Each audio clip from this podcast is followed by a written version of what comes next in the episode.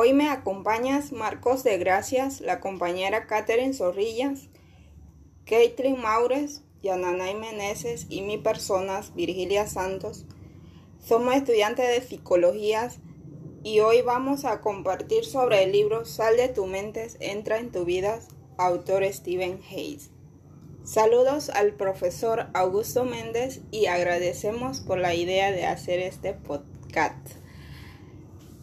El libro trata sobre la terapia de aceptación y compromisos. Es una forma de observación de comportamiento que utiliza estrategias de aceptación y de pensamiento para ser más flexible con nosotros mismos. Es importante practicar los ejercicios prácticos para que funciones. Es útil en el tratamiento de la depresión, ansiedad y otros trastornos psicológicos.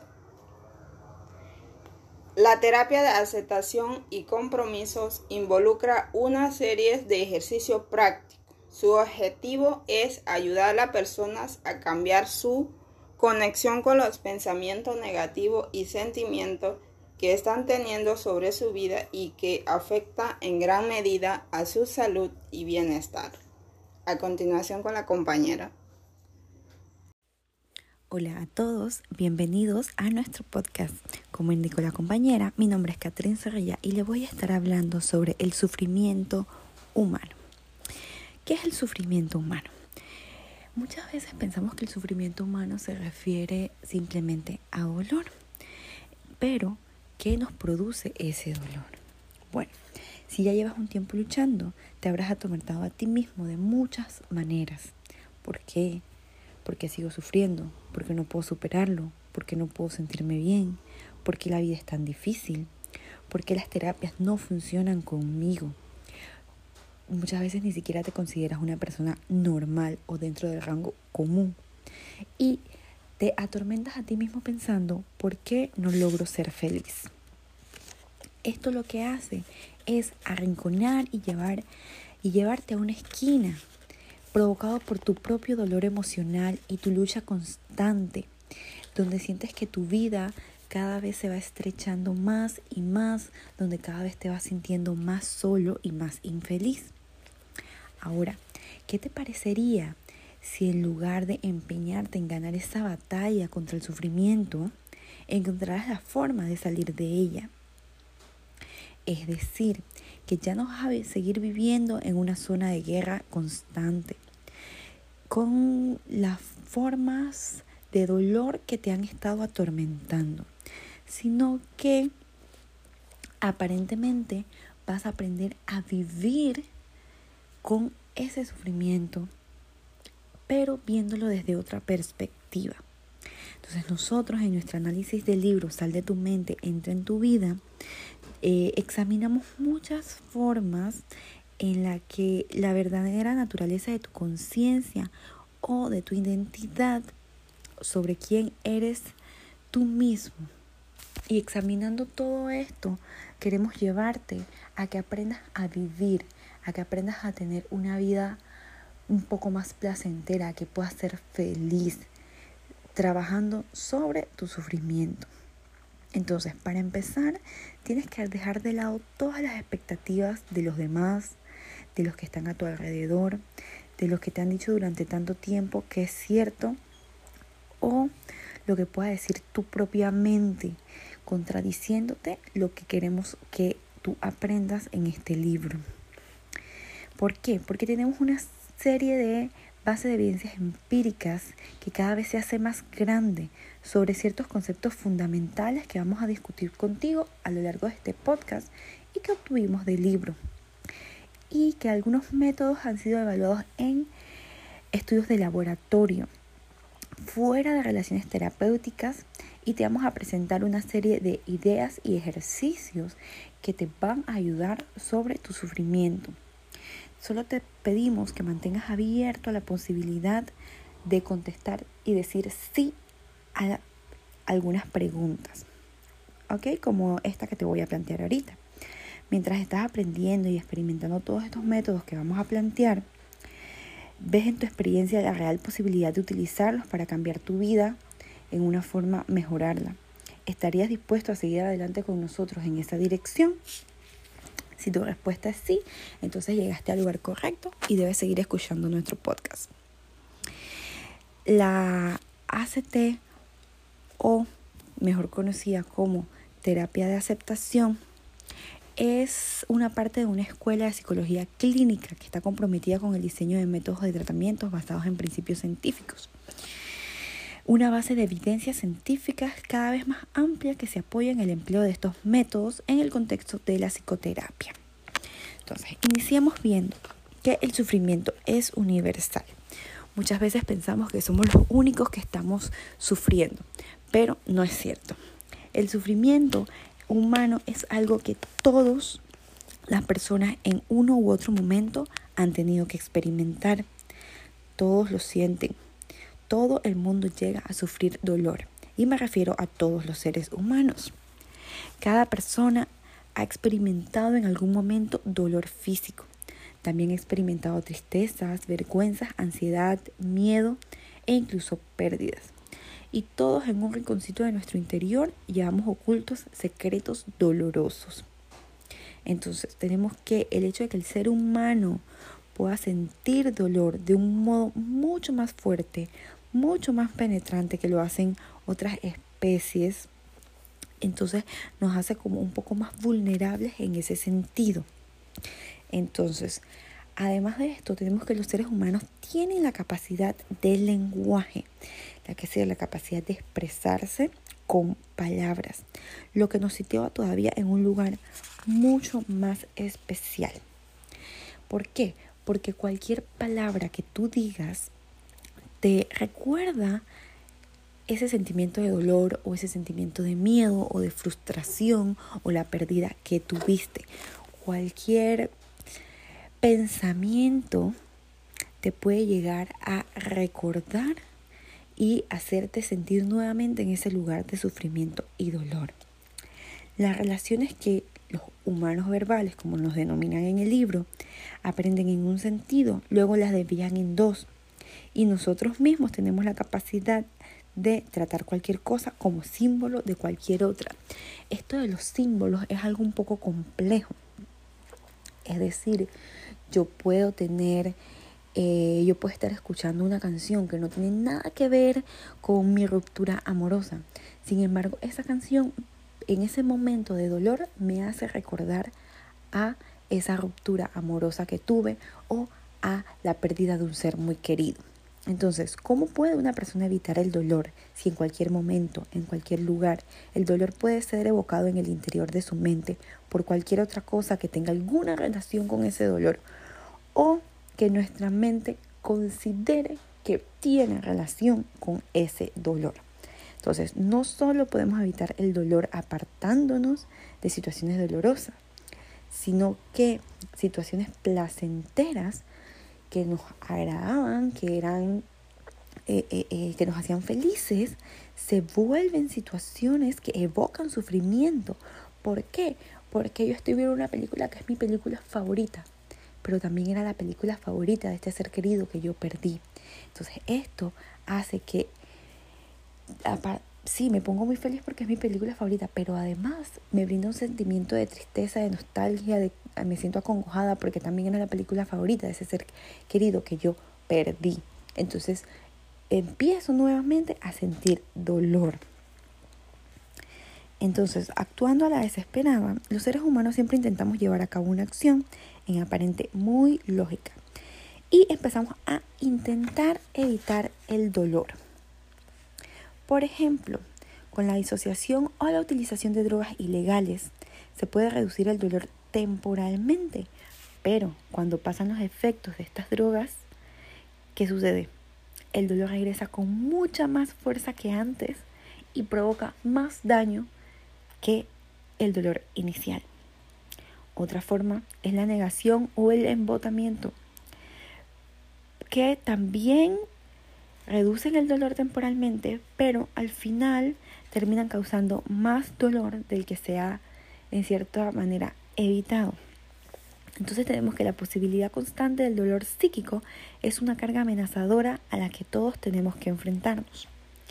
Ahora, otro punto importante que debemos resaltar es que dolor y sufrimiento son dos cosas muy distintas y normalmente estamos convencidos de que es lo mismo. También creemos que existe una forma de cambiar la relación con el dolor y así vivir una vida buena. Tal vez una vida grande, aun a pesar de que un ser humano cuya memoria de habilidades verbales sigue siendo posible que vuelva a experimentar el dolor en cualquier instante. Entonces tenemos que en el enfoque del sufrimiento no solo implica tener algo que llevar, también implica moverse y continuar. Esto conlleva la idea de que hay un peso que no estás dispuesto a llevar o que eres incapaz de llevar, tal vez porque te parece que es demasiado pesado o demasiado desagradable o simplemente porque está fuera de tu alcance. Entonces, pasemos al problema con el dolor. El problema con el dolor es que muchas veces te aparte de vivir la clase de vida que tú querías vivir, que el pánico te obstruye el camino del mismo vivir empiezas a vivir tu vida adoptándola a tu problema. Y el, y el resultado de esto es que tu vida se vuelve cada vez menos flexible. Entonces, si la nube que ha despejado y el dolor se ha terminado, ¿qué harías? Piensa, no, no es una pregunta retórica. Realmente me gustaría que pienses qué harías o cómo sería tu vida si ese dolor no existieras. Entonces, si tú lograras hacer que tu sufrimiento desapareciera, entonces, ¿cómo cambiaría tu vida?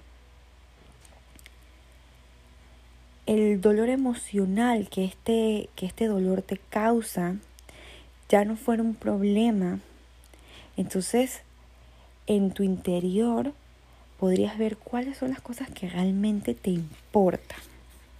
Entonces, estas cosas son las que independientemente de que sigas manteniendo ese dolor, queremos que tú lleves a cabo. Entonces, el problema con el dolor consiste también en que te impides a ti mismo ver esa clase de vida que tú quieres, esa clase de vida con la que tú soñaste.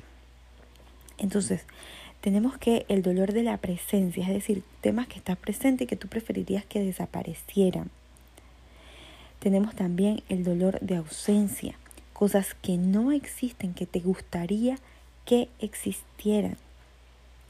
Entonces, no solamente tienes que arreglártelas con el dolor inmediato que se deriva de tus pensamientos, sentimientos y sufrimientos físicos, sino también luchar con el dolor producido por el hecho de que tu propio dolor te impide vivir. Parece un poco complejo, pero no lo es. Es muy fácil tratar de ser un poquito objetivos y pensar por un momento, hacer este ejercicio, aparta ese dolor de tu vida y piensa qué harías, dónde llegarías, dónde irías, qué buscarías. Empieza a hacer un listado con esas pequeñas cositas porque lo iremos trabajando a través de nuestro podcast. Entonces, generalmente cuando más vives tu vida tratando de evitar el dolor de presencia, solo consigues un dolor mayor. Mientras más te empeñas en librarte del dolor, mayor dolor vas a experimentar. Entonces vas sintiendo que la vida se cierra a tu alrededor, te sientes atrapado en una especie de trampa que tú mismo has creado. ¿Y qué te parece si te dijera que existe una alternativa para vivir como si no, como si estuvieras atrapado? Vivir una vida valiosa es la alternativa que te vamos a presentar en nuestro podcast. ¿Por qué? Porque a menudo solemos fusionarnos con nuestro sufrimiento, nos convertimos en nuestro propio dolor. Y una vida en la que no estés fusionado con tu dolor o con la evitación de tu dolor, sino con la clase de vida que realmente quieres vivir. Entonces nosotros no vamos a tratar aquí de solucionar tus problemas a través de un cambio en sentido de tu vida de manera que tu vivir se centre en aquellas cosas que valoras de esta manera, el incremento innecesario del dolor se va a detener. Y cuando esto sucede, tus temas vitales, tus temas importantes que te estaban causando este dolor van a empezar a perder fuerza, se van a hacer pequeños. Tu vida comienza a abrirse y se hace más amplia, más flexible y más significativa. Nada de esto va a ser fácil porque las trampas que la mente ha colocado van a seguir allí. Vas a tener que luchar contra tu propia mente. Pero a través de este libro hemos podido analizar una serie de tácticas que parecen darle a la gente que las utiliza el poder para mejorar.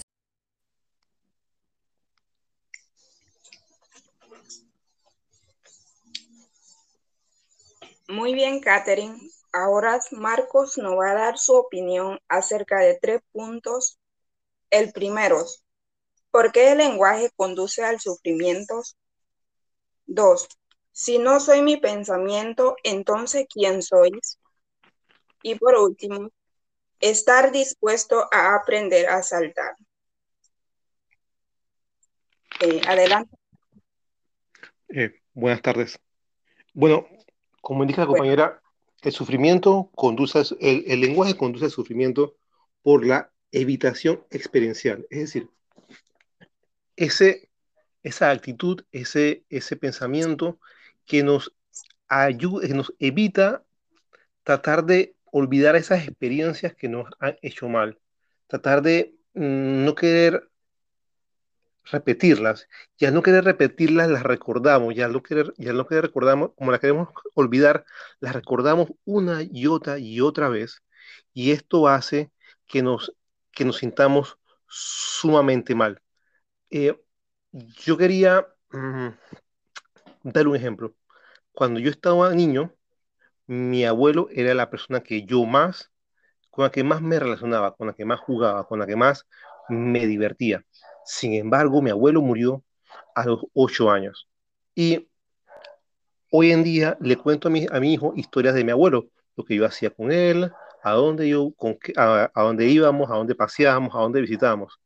Y un día me di cuenta que mi hijo me preguntó, papá, ¿pero aún tú estás triste? extrañas a tu abuelo y me di cuenta de que yo podía transmitir esa experiencia a través del lenguaje. Me di cuenta ahora con, leyendo este libro de que puedo transmitir esa experiencia que a pesar de que le contaba historias tristes, él pudo darse cuenta de que yo aún extrañaba a mi abuelo.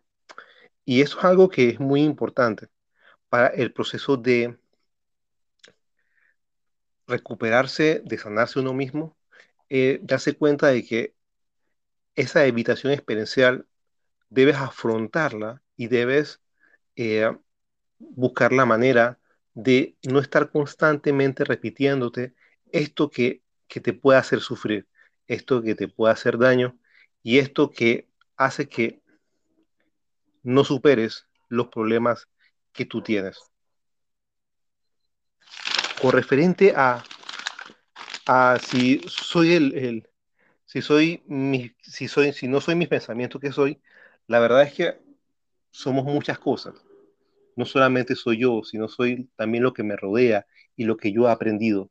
no solamente soy lo que yo pienso, sino también, en vez de ser lo que yo pienso, sino cómo yo actúo. Y todo inicia en mi cerebro. El libro ponía un ejemplo muy importante.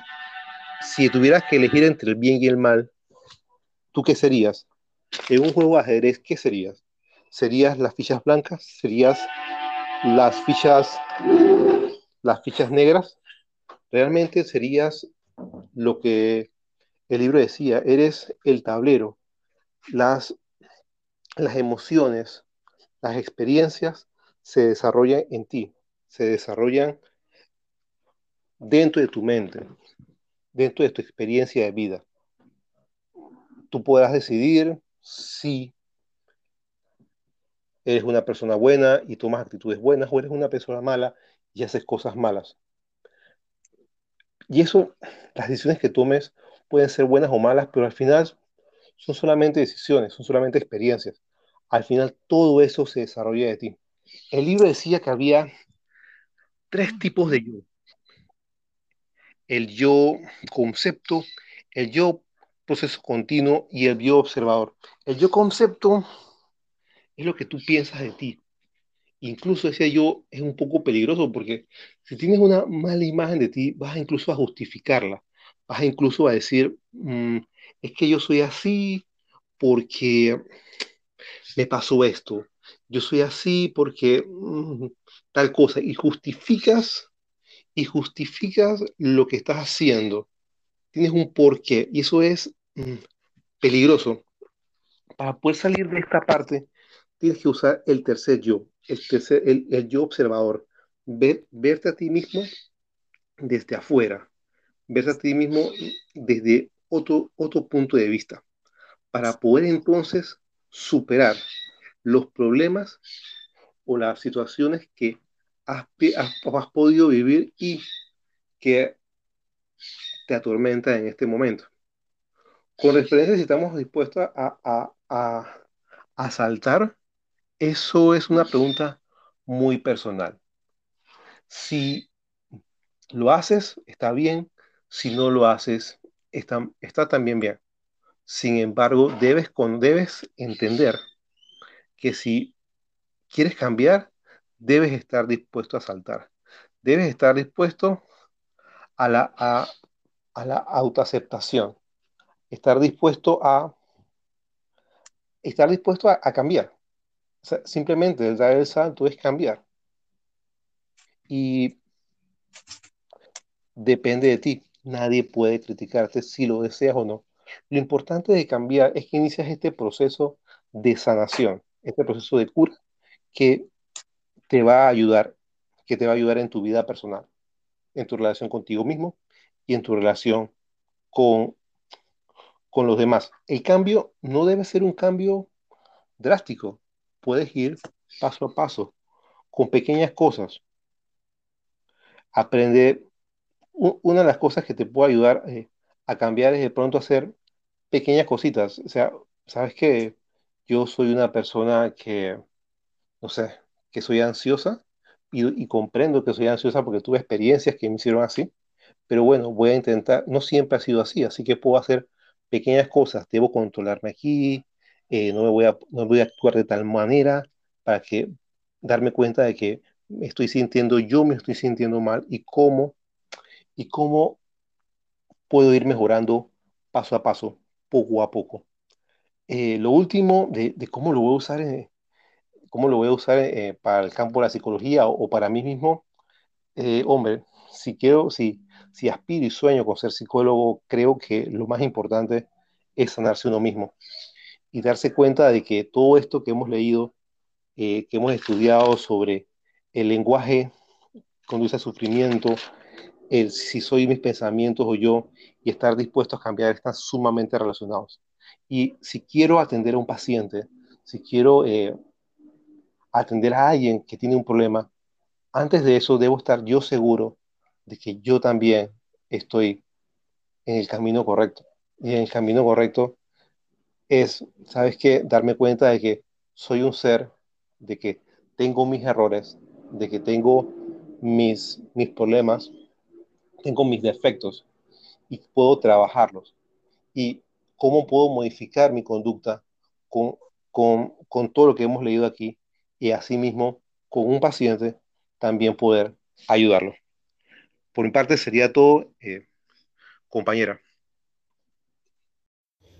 Muy interesantes, Marcos, tus comentarios. Mencionaste evitación experiencial y quiero comentar que la evitación solo fortalece aquello que está evitando.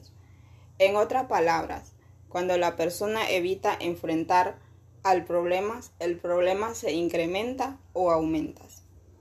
Es la conducta que desarrollamos para evitar nuestro dolor que después de un tiempo no funciona de la mejor no nos funciona de la mejor manera. Cuando la gente que no es feliz reflexiona, normalmente llega a descubrir con facilidad que lo que ha estado haciendo no está funcionando bien. O sea, la evitación experiencial. Algunas razones por las que caemos en la evitación experiencial. Creemos que, que el control funcionará de la misma manera con los objetos eternos que son tangibles o que se puede tocar con la palma de la mano, al igual también en pensamientos y sentimientos. Cuando nos han enseñado que deberíamos ser capaces de controlar nuestros pensamientos y sentimientos.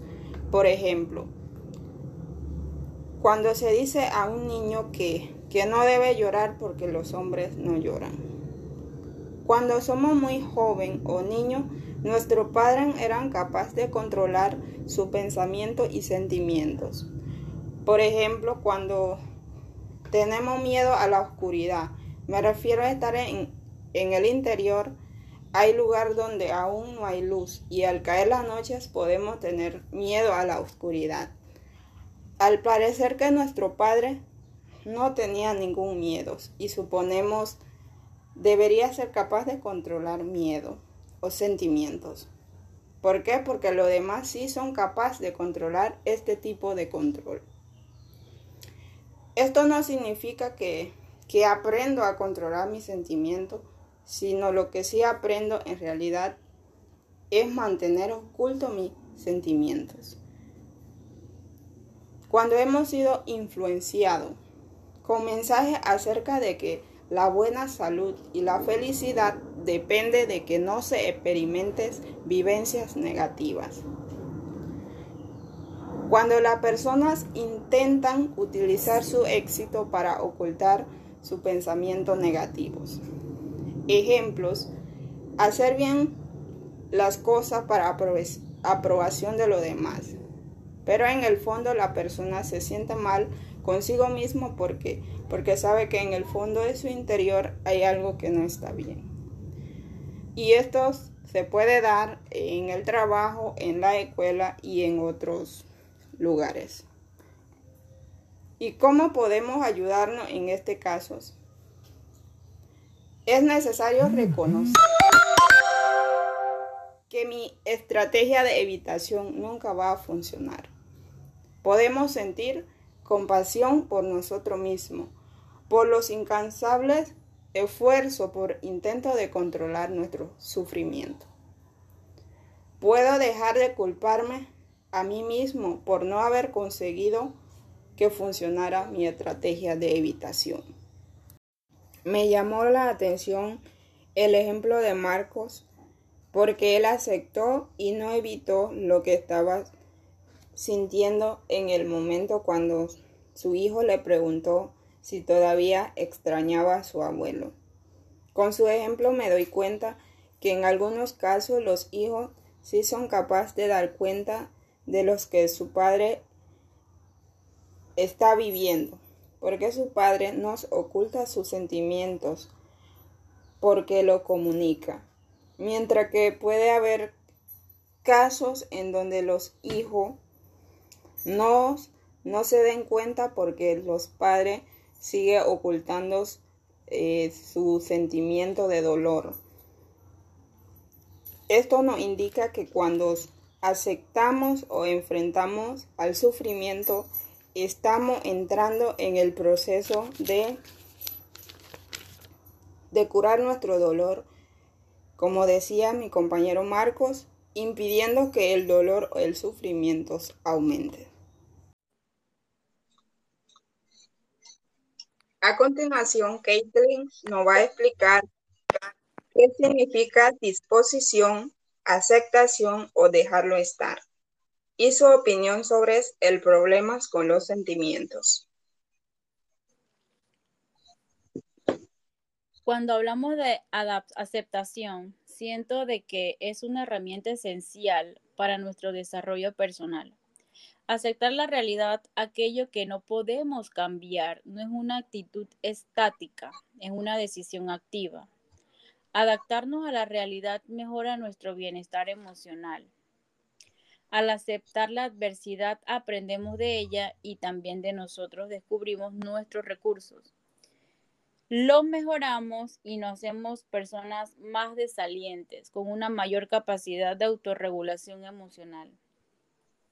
Centrarse exclusivamente en algo es crucial, pero ese nivel intenso de compromiso puede ser común en estos tiempos constante a una estimulación externa. La perseverancia hacia una meta a lo largo plazo sin beneficio se vuelve una carga cuando te sientes infeliz o hace que otros también se sientan abatidos. En definitiva, se trata de un asunto de ego o autoestima porque creemos que queremos ser exitosos y ante nuestros ojos renunciar de una especie de fracaso. La mente tiene un fuerte poder sobre nuestras acciones, pero lamentablemente no muchas personas son conscientes de ellos. Todos tenemos la capacidad de elegir nuestras emociones y forma de pensar. Aunque suene imposible, para algunos, muchas de las experiencias que hemos vivido son producto de nuestros pensamientos. Si quieres que tu pensamiento sea más positivo de ahora en adelante, debe convertirte en el motor que te haga alcanzar tus metas más altas. Debes ser constantes en ellos. El dolor emocional es muy unido con nuestro cuerpo y cuando sufrimos emocionalmente, nuestra salud se puede alterar provocando lo que denominan trastornos somáticos. Las emociones de efectos negativos producen una activación en el cuerpo que solo pueden producir una sensación de malestar.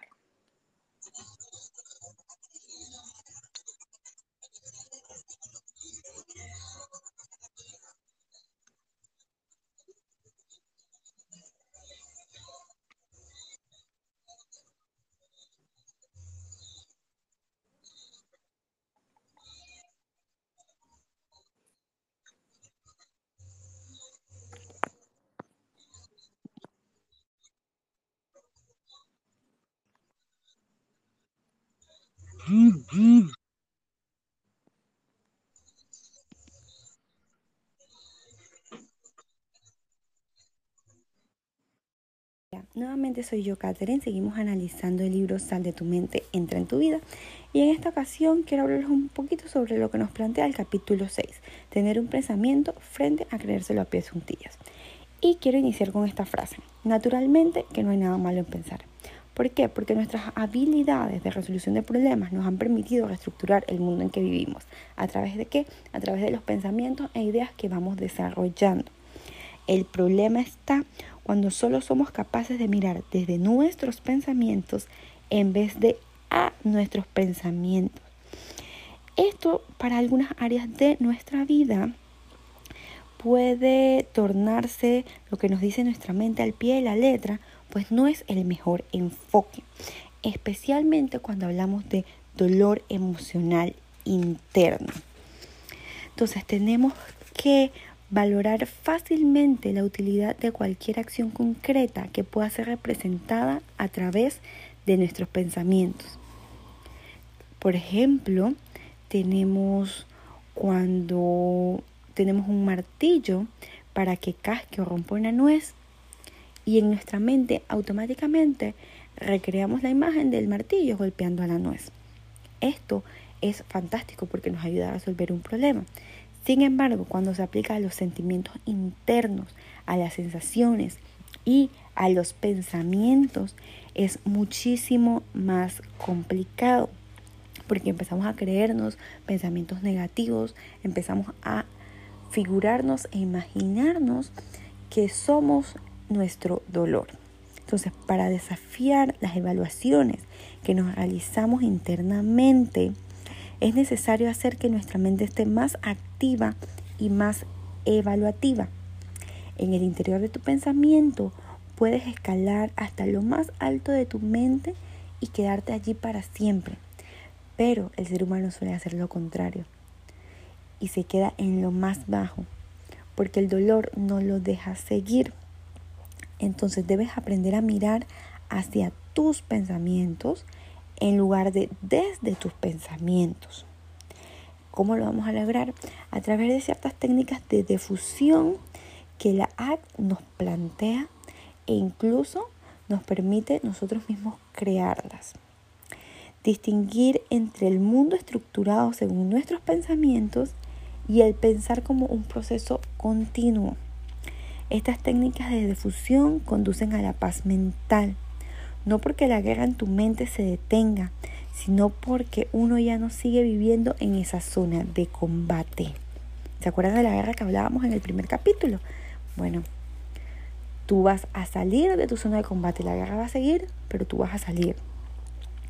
Entonces, esta transformación de funciones Normalmente lo que intentan hacer los terapeutas es cambiar el miedo asociado, por ejemplo, mediante la exposición al elemento temido, sin que tenga lugar ninguna de las consecuencias negativas.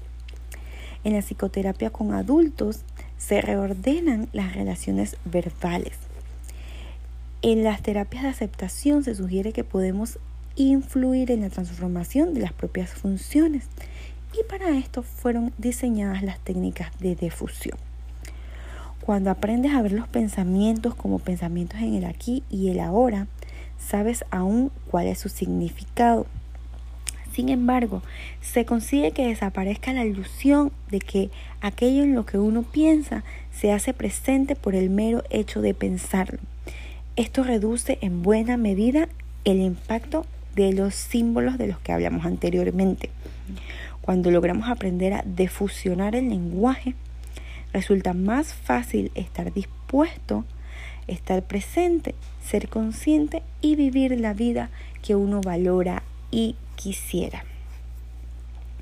Entonces tenemos en un primer lugar la difusión cognitiva, que se refiere a separar los pensamientos de sus referentes. Se trata de un conjunto de técnicas interrelacionadas que se solapan unas a otras, es decir, no importa el orden, no van en una forma secuencial, pero vamos a tratarlas una a una. Estas técnicas de difusión son métodos para aprender a estar presente en el aquí y el ahora de una manera plena y flexible. Lo más importante será que rompas con la ilusión del lenguaje, de modo que puedas darte cuenta del proceso del pensamiento tal como tiene lugar y no percibir solo sus resultados, es decir, tus propios pensamientos. Una vez que controlas la difusión, podrás juzgar razonadamente si esto te puede ayudar a ser más flexible en la forma de vivir la vida que quieres vivir. Y la mejor forma de hacer esto es practicando. Cuanto más practiques, más fácil será para ti. Por ejemplo, tenemos que un bebé varía los párrafos impresos que nosotros leímos a través del libro Sal de tu mente, entra en tu vida. Sin embargo, los adultos que son capaces de percibir el lenguaje como un simple sonido, solo perciben palabras. La naturaleza condicionada del pensamiento.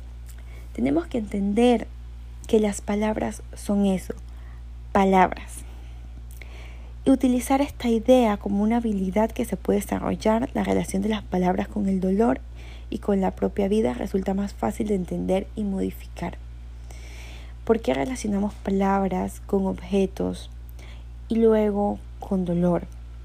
Pero si nos diéramos cuenta de que las palabras son solo eso y que no se refiere a tu dolor, sería más fácil de sobrellevarlo y de esta manera lograr salir de esa zona de sufrimiento o de guerra. En vez que tu historia ha establecido una red de relaciones, lo único que se puede hacer es basarse en esa red. Somos el resultado de nuestra propia historia y cada instante que vivimos se añade una parte a nuestra historia anterior. Las cosas que aprendemos en algún momento ya forman parte de nosotros. Con práctica puedes llegar a desarrollar habilidades necesarias para librarte de todo aquello que venga a enredarse con tu propia red condicionada de palabras y que intente arrastrarte en la dirección que no va a funcionar. Para esto te presentamos las funciones cognitivas que llegan a ser muy útiles. Importante mencionar eh, que la conciencia es reconocerse a sí mismo, tener conocimientos y percepción de su propia existencia de su entorno. Así una persona consciente es aquella que tiene conocimiento de lo que ocurre consigo mismo y en su entorno. Todos necesitamos tener conciencia del tipo de pensamiento, sentimiento y sensaciones corporales a los que enfrentamos. Ser consciente de la estrategia de control acostumbrado que utilizan para enfrentar enfrentarte a tales pensamientos, sentimientos y sensaciones corporales. Algunos consejos para la realización de los ejercicios de conciencia eh, son no juzgarnos. Los expertos afirman que cuando empezamos a practicar los ejercicios de conciencia, una de las cosas que, que vas a notar enseguida es que nuestra mente comienza a juzgar, evaluar. Podemos decir cosas negativas o positivas acerca de nosotros mismos. Por ejemplo, soy incapaz o soy inteligente, dependiendo de cómo nos evaluamos. Luego, aceptar emociones. Nos enfrentamos con algunas de las emociones negativas con las que hemos estado luchando todo el tiempo, pero debemos aprender a manejar y tener en cuenta que es normal y todo ser humano lo experimenta. La actividad de, de toma de conciencia no es para distracción, sino para reconocer lo que ocurre en nuestro entorno. La práctica diaria de toma de conciencia. La práctica de la toma de conciencia consiste en entrar en contacto con la propia experiencia de cada momento de nuestra vida.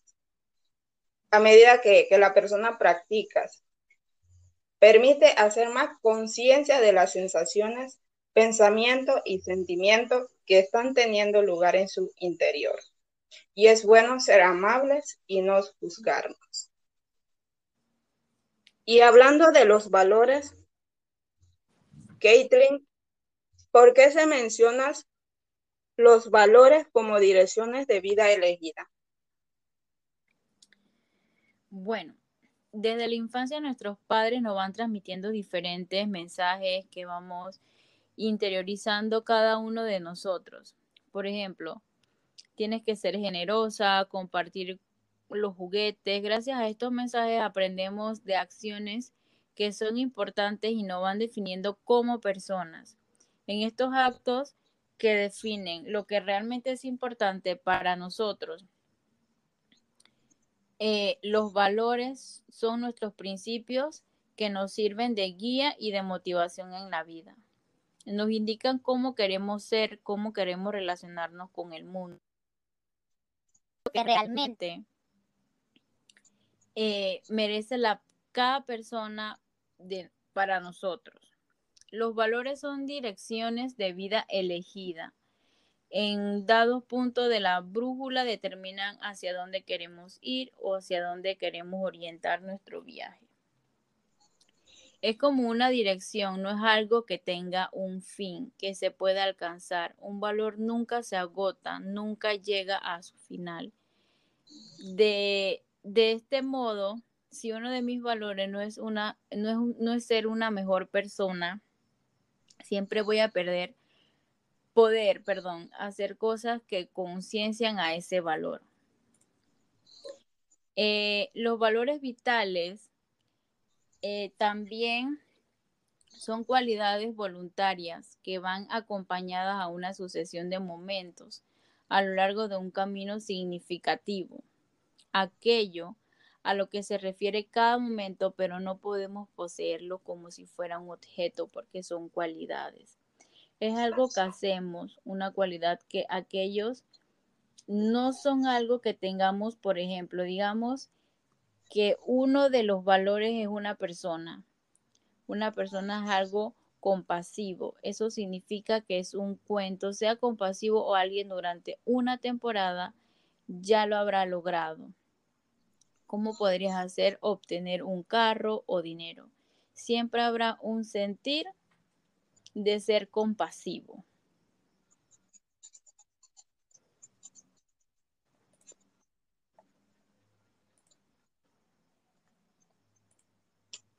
Muy bien. Lo, eh, entonces los valores son aquellos que dan sentido a nuestras existencias, aquellos para los que vivimos, esto no significa que al comprometerse con nuestros valores nos garantiza que, que no haya dolor, pero sí que sirva de algo y no, no haga superar. Por ejemplo, algunos futbolistas, artistas, no solo hacen lo que les gusta, sino que muestra valor de solidaridad a las personas más necesitadas haciendo donaciones para los niños que no tienen que comer o, para construir hospitales y esa, esa acción hace feliz a las personas dar a los a lo más necesitado. ¿Cómo influirías en mi vida profesional? El libro Sal de tu mente, entra en tu vida, nos ofrece técnicas, tienes varios ejercicios y ejemplos, además contenidos claros mediante el cual nos hace sensible a los problemas que enfrentan los pacientes y así poder tratarlo, cómo solucionar nuestros diferentes problemas, ya que nos hace ver que no es fácil hacer cambio de perspectivas, pero no imposibles nos transmite un valioso mensaje sobre cómo podemos vivir plenamente a pesar del pasado, y a pesar del recuerdo y miedo.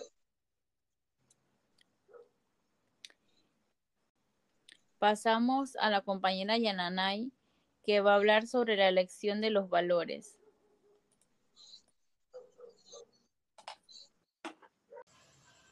Estar dispuesto es sostener el sufrimiento como sostener una flor tan delicada, abrazar el sufrimiento como un niño que llora, sentarnos cuando nuestro sufrimiento nos sentaríamos juntos a una persona enferma, mirar a nuestro sufrimiento como miramos a un cuadro increíble, caminar con nuestro sufrimiento como caminaríamos al llevar a un niño a llorar, honrar a nuestro sufrimiento como honrar a un amigo, prestarle atención y escucharlo, respirar profundamente como tomar una boconada de aire, abandonar la guerra con el sufrimiento como el soldado que abandona su arma y se marcha a casa, analizar el sufrimiento como algo pasajero en nuestras vidas, tomar el sufrimiento como se toma un vaso de agua pura, que el dolor sea llevadero como un dibujo que está guardado en la cartera. Estar dispuesto no es resistirse al dolor, ignorar el sufrimiento, olvidar el sufrimiento, fundirnos con nuestro dolor, hacer lo que nos pide el sufrimiento, no hacer lo que nos pide el sufrimiento, creer en nuestro sufrimiento, no creer en el dolor que sentimos, dado que estas palabras no es algo que podamos ver, pero podemos sentir. Entender que no es probable que estas palabras tengan mucho impacto en nuestras vidas. Empecemos con nuestra actitud positiva en nosotros. ¿Cómo aplicarlos a la psicología? El sufrimiento humano es doloroso. Podemos ver el dolor emocional como parte de aprendizaje para la vida. ¿Cómo podemos sobrellevar el dolor? Reconocer el dolor que está sintiendo para avanzar, para progresar, ser cariñoso consigo mismo no es quitar el dolor físico, sino eliminar el sufrimiento que nos está causando dolor. Esto se consigue con técnicas cognitivas conductuales, que es cambiar nuestro pensamiento negativo por positivo para mejorar el estado de ánimo, las relaciones sociales, el afrontamiento de la ansiedad, la ira, etc. No se trata de eliminar el dolor, se trata de demostrar que somos más fuertes, que el dolor no es fácil experimentarlo, pero, pero hacer que sea más llevadero en nuestras vidas. Tener una programación específica de actividades, como leer, pintar, realizar algún trabajo, entrenamiento en ciertas habilidades sociales, tener contacto con amistades, con familiares, sobrellevar el estrés, empleando técnicas de relajación y autocontrol, relajación disminuye la tensión muscular que nos está causando el dolor. Terapia cognitiva que se centra en la eliminación de pensamientos irracionales y negativos que nos está causando el dolor. Tener alguna terapia de grupo para poder desahogarnos y hablar lo que nos está molestando. Todas estas técnicas aquí mencionadas son partes para que el dolor y el sufrimiento sea más llevadero en nosotros y no causarnos un trauma que a la vez nos pueda causar otro tipo de problemas como ansiedad, como dolor, como estrés. Como psicólogo, ¿cómo influiría esto en mi vida profesional? Influiría mucho, ya que sería un gran desafío, muy complejo sin duda, con tantas historias de dolor, de traumas, de depresión, de sufrimiento ya escuchadas. Son sorprendentes y se recuperan. Se recuperan si esa persona quiere salir del dolor y del trauma que le ha causado el sufrimiento. Cuando vamos a casa, estas historias influyen en nuestras vidas, pero dejamos el trabajo a un lado y permitimos que nuestra vida personal, familiar, seamos vulnerables, creamos una barrera que nos influya en nuestra vida con nuestros seres queridos, protegiendo nuestro espacio, nuestra privacidad y cultivando otros intereses, socializándonos con otras personas ajenas a la profesión, haciendo otras cosas como leer, estudiar, conectarnos con la naturaleza, sin olvidar, por supuesto, las tres pilares en la práctica de la psicología, como la teoría, la supervisión y nuestra propia terapia personal. Capítulo 12. Elegir tus valores. Vivir vida valiosa es actuar al servicio de aquello que se valora. Elegir lo que te valora, seguir esa senda puede hacer que tu vida sea rica en valores. Muchos aman servir, pero poco lo valoran. Vivir una vida valiosa es actuar al servicio de aquello que valoras. Bob Dylan, un gran escritor, escribió que siempre tienes que servir a alguien. La pregunta es ¿a quién o quién o vas a servir? Eso sería lo valioso en la vida. ¿Qué es valores? Valioso y fuerte, otro término en ejercer. ¿Qué son los valores? Son conceptos que guían nuestra manera de comportarnos y que vinculan conceptos abstractos a nuestra carga emocional positiva o negativa. Cada persona tiene una escala de valores que expresan, que se priorizan ciertos aspectos de la vida. Otros valores la supervisan al respeto de las tradiciones y se asocian a las ideas buenas o malas. También tienen una idea de utilizar aquello que es importante y fuerte. Los valores no tienen solo que definir lo que perseguir día a día, sino también aquello sobre lo que uno quiere y tratar en su vida, al menos la diferencia sobre una vida vital y plena. Un paso más allá de 10 áreas valiosas, como ejemplo, relaciones íntimas con tu cónyuge, con tu novio, con tu esposo, con tu pareja. Eh, tus hijos, relaciones familiares, tus amigos, relaciones sociales, tu carrera, tu empleo, tu educación, tu formación, tu crecimiento personal y desarrollo, tu ocio, tu diversión, tu espiritualidad, tu ciudadanía y salud bienestar. Los valores no son solo metas concretas, sino direcciones generales de la vida. Ya mencionamos el matrimonio, relaciones íntimas, son muy importantes y valiosas para nosotros las relaciones familiares que simbolizan este valor para ti y muy importante para nosotros. Nuestros hijos, nuestros primos, ya que es parte sanguínea y nos une a un apego fraternal. Nuestros amigos, como relaciones sociales, es una relación personal que mucha gente valora.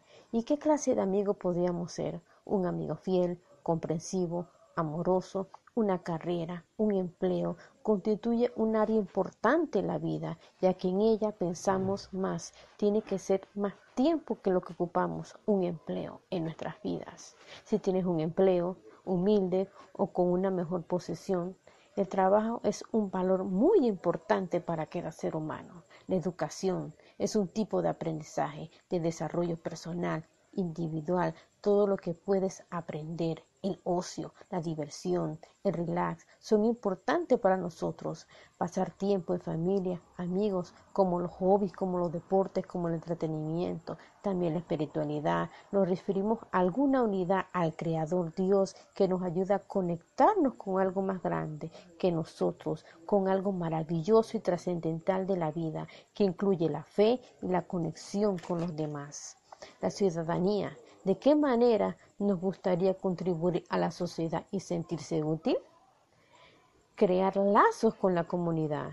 Trabajamos, trabajar voluntariamente, poner a prueba tus capacidades, mejorar en tu autoestima y generosidad, convertirte en un agente de cambio, proteger la naturaleza, salud y bienestar física, cuidar de nuestro cuerpo a través de la salud, tanto física como emocional, tener una buena alimentación, ejercicios. Ahora, ¿cómo aplicarlo como psicólogo los valores? Los valores son muy importantes para cada ser humano como psicólogo aplicarlos a nuestras vidas como un crecimiento personal, buena estabilidad emocional, una buena salud mental y tener una buena calidad de vida. También es buena si una persona no tiene sus propios valores establecidos en sus vidas y es probable que su estado emocional no esté, esté algo alterado. Como psicólogo, ¿cómo influiría los valores? Identificar cuáles son los valores propios como la responsabilidad, la empatía.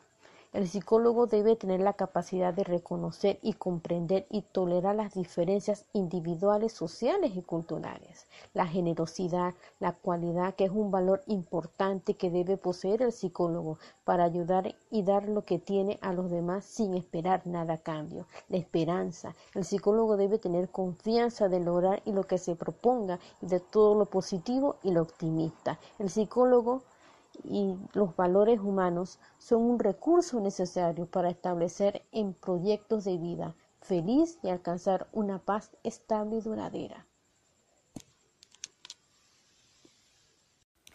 Bien, hemos llegado al final de nuestro libro. Nuestro último capítulo es un pequeño resumen de todo lo que hemos visto eh, a través de lo que le hemos podido explicar en nuestro podcast y es comprometerse a hacerlo.